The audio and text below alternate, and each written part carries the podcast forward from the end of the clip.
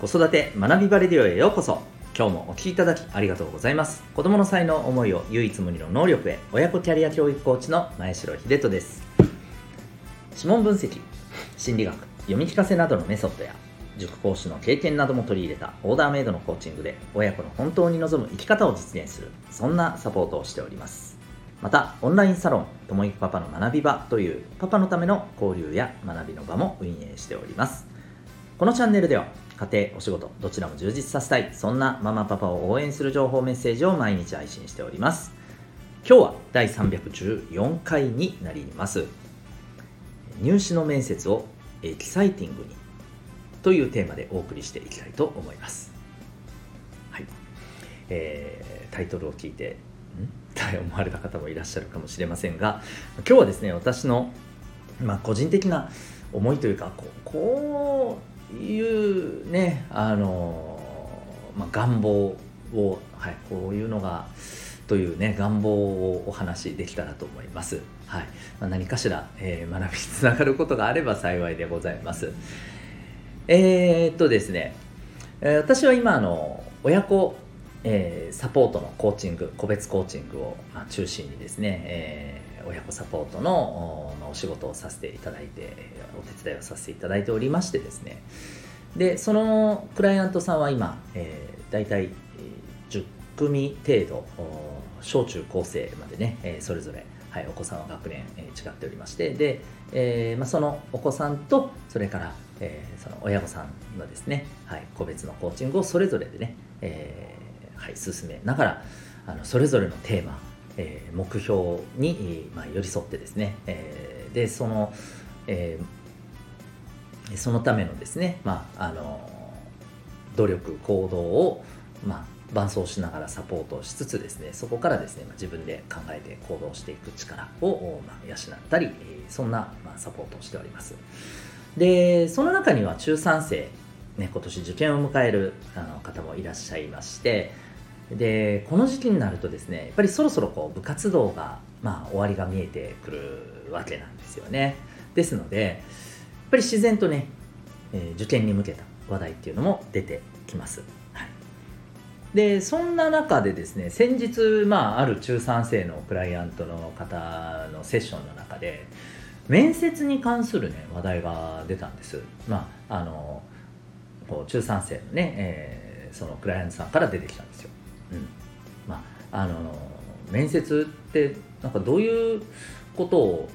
抑えればいいんですかっていうことでね、えーあったんですね。でこれ皆さんあの面接特に高校入試の面接で大事なポイントっていかがでしょうか？あのご存知でしょうか？例えば今お子さんが高校生の方いらっしゃるのであればおそらく経験されていらしいるんじゃないかと思います、うん。まあ、そこでえー、あこういうポイントがね、まあ、大事だったねっていうのをあのしてらっしゃる方もいらっしゃるかもしれませんしあるいはそうでなくともご自身の経験であったりとかですねあるいはまあ情報をね、そういった情報を得ていらっしゃってご存知の方もいるかと思います。で基本的にはですね高校入試の面接ってまあそこで何か大きなプラスアルファを得る場面ではないんですね。やっぱり基本的には内申点。と、まあ、あの教科テストのね受験のテストの点数。これがもうほぼ全体を占めると。あとはまああのさまざまな、えーまあ、英英検とかですね。こういったあの、はいえプラスアルファになる、まあ、実績ですね。また志望するところによってはねやっぱり部活動での実績であったりあの学校活動での実績であったりこういったものになると思います。なので面接でのですねやり取りの中で何かをですね大きく上積みするっていうことはまあ基本的にはありません、えー、そしてもっと言うとですね高校入試の面接ってまあ大体個別なんですけれども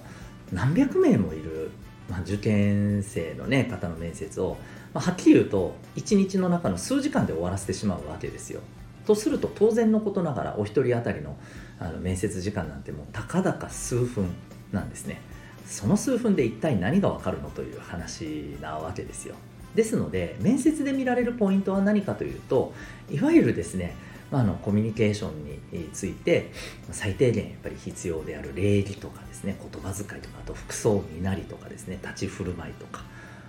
こういったところです、はい、でこれがまああの無難にできてればね例えば緊張しててねちょっとこうガチガチになってたとか、えー、うまくスラスラと話せなかったとかそういうことはですね正直言うと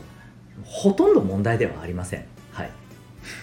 礼儀とかその辺がきちっとできていれば大丈夫です、うん。はい。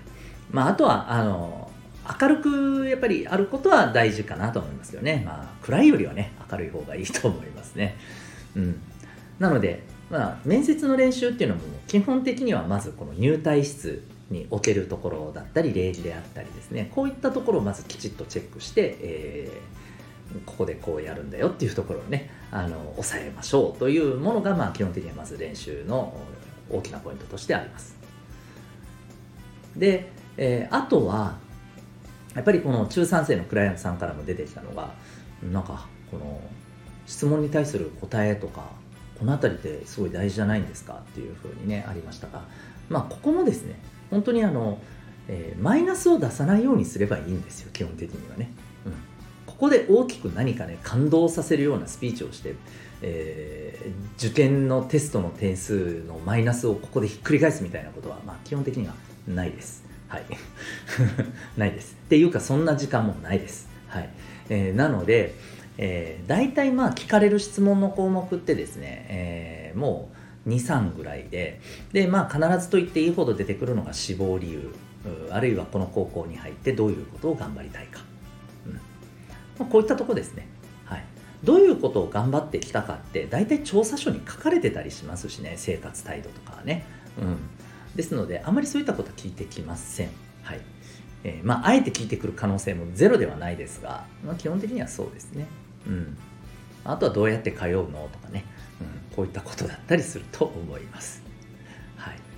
なので、まあ、自然とですね質問に対する受け答えの対策もですねもう基本的には志望理由をどう答えるか、高校に入ってどう頑張るかっていうのを、えー、そこからどう答えるかこういうとこだと思います。で大体テンプレートがあるんですねこれって。これ就職試験の面接とかもね結構そうだったりするって聞きますけどテンプレートがあるんですよねね今このその対策のための書籍とかも出てますしねまた YouTube でもね、えー、そういった対策ここを抑えましょうこういうふうな感じで、えー、言っていくと大体大丈夫ですよみたいなね動画ってあるじゃないですか。うん。だからその通りにねあの当てはめていけば大体できます。はい。あとはそれをきちっと、あのー、ね再現すればいいということなんですけど、まあ、こういうことを話した時にですねこの中3生の子も、うん、まあじゃあなんか決まりきったことをやればいいんですねみたいなねそういう反応だったんですねでそうなんだよね。でもどう思う？って聞いたらうん。なんかつまらないですね。何のためにやるんですかね？みたいなことを言い出してそうだよねって話になったんですね。そう。でその時に思ったんですよ。これちょっと皆さんも想像していただけたらと思うんですけど高校受験の面接官として、えー、23時間のね時間の間に100名200名のね受験生の子たちのこの数分のね面接をどんどんどんどん見ていくの中でねもう何て言うか金太郎飴のようなテンプレテンプレートでのねこの死亡理由を延々聞かされるってどうですか？きついですよね。僕はきついですよ。またか。あはいはい、うん、3人前の子とほとんど同じだねっていう。多分そういうあの感覚になると思うんですよね。だから僕改めて思いましたよ。高校受験でこの面接官されてる先生ってすごいな大変だろうなって思いました。で僕だったらですねなんかねもう途中からこういうこと言いそうなんですよ。死亡理由を言ってごらん話しましたと。それさもうさ正直ここまででもう50回ぐらい聞いたんだよ似たようなことって。なんか本音のところちょっと言ってもらってもいい？あの合否にはあの全く影響しないから俺が保証するから。なんかちょっと本音のとこ聞かせてとか。あと高校に入ってどういうことを楽しみたいのか。もうこれもさあのなんかこういうことを頑張りますとかじゃなくてどういうことを楽しみたいか。もう本音のところ言ってと。ぜひその話聞きたいっていうふうに僕はもうね言っちゃうような気がするんですよ。っていうか言っちゃいたくなると思います。はい。まあ多分そういうことしたらね叱られるんでしょうけどね。はい。でもねなんかそういうのがあった方がいいと思いません？で聞かれたらきっとねテンプレート通りのねあの練習をしてきたねこの受験生の子はたじろぐかもしれないしあるいは「あ本音で喋っていいんですか？えー」って言ってもしかしたら危機として自分のね個性をそこで出してくれるかもしれないじゃないですか。その方が絶対面白いと思うし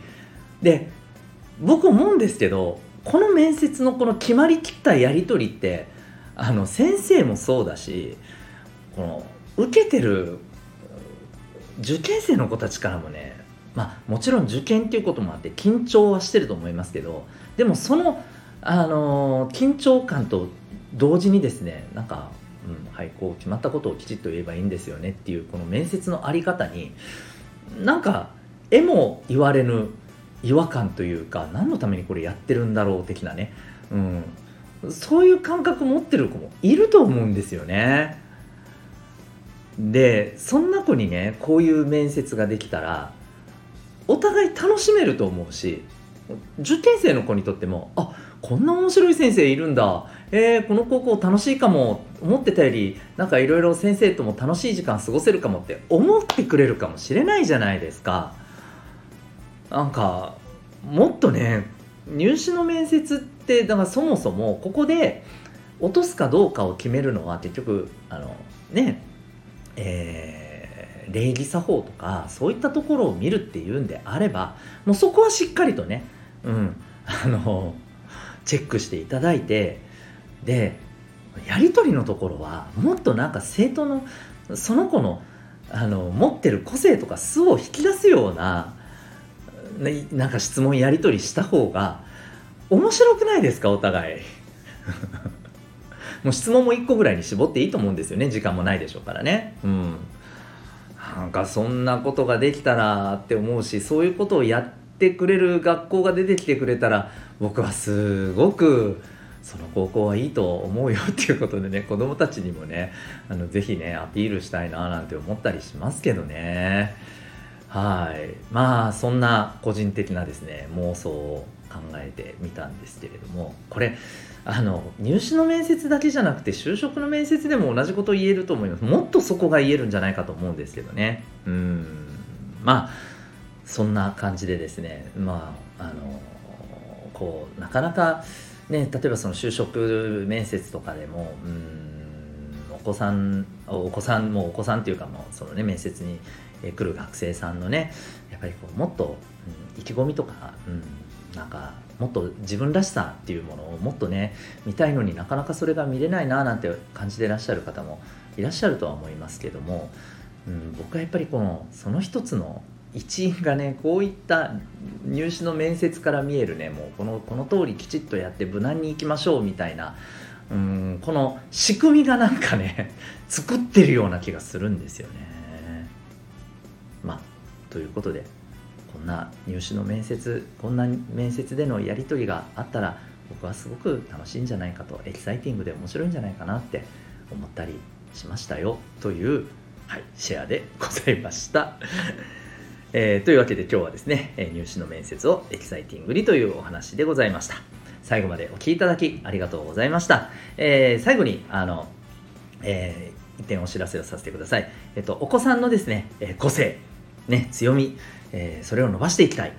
えまあ、そんな子育てのための第一歩はですね、お子さんの生まれ持った特性を知ることから始まるのではないかと思います。お子さんの生まれ持った脳の特性それは指紋から見ることができます。はい。これは手相とは違います。占いではありません。科学的なアプローチでございます。興味がある方はですね指紋の個別分析オンラインでも対面でも、え随時受け付けておりますので興味がある方はリンクをご覧になってみてください。それでは今日もありがとうございました。また次回の放送でお会いいたしましょう。学び大きい一日を。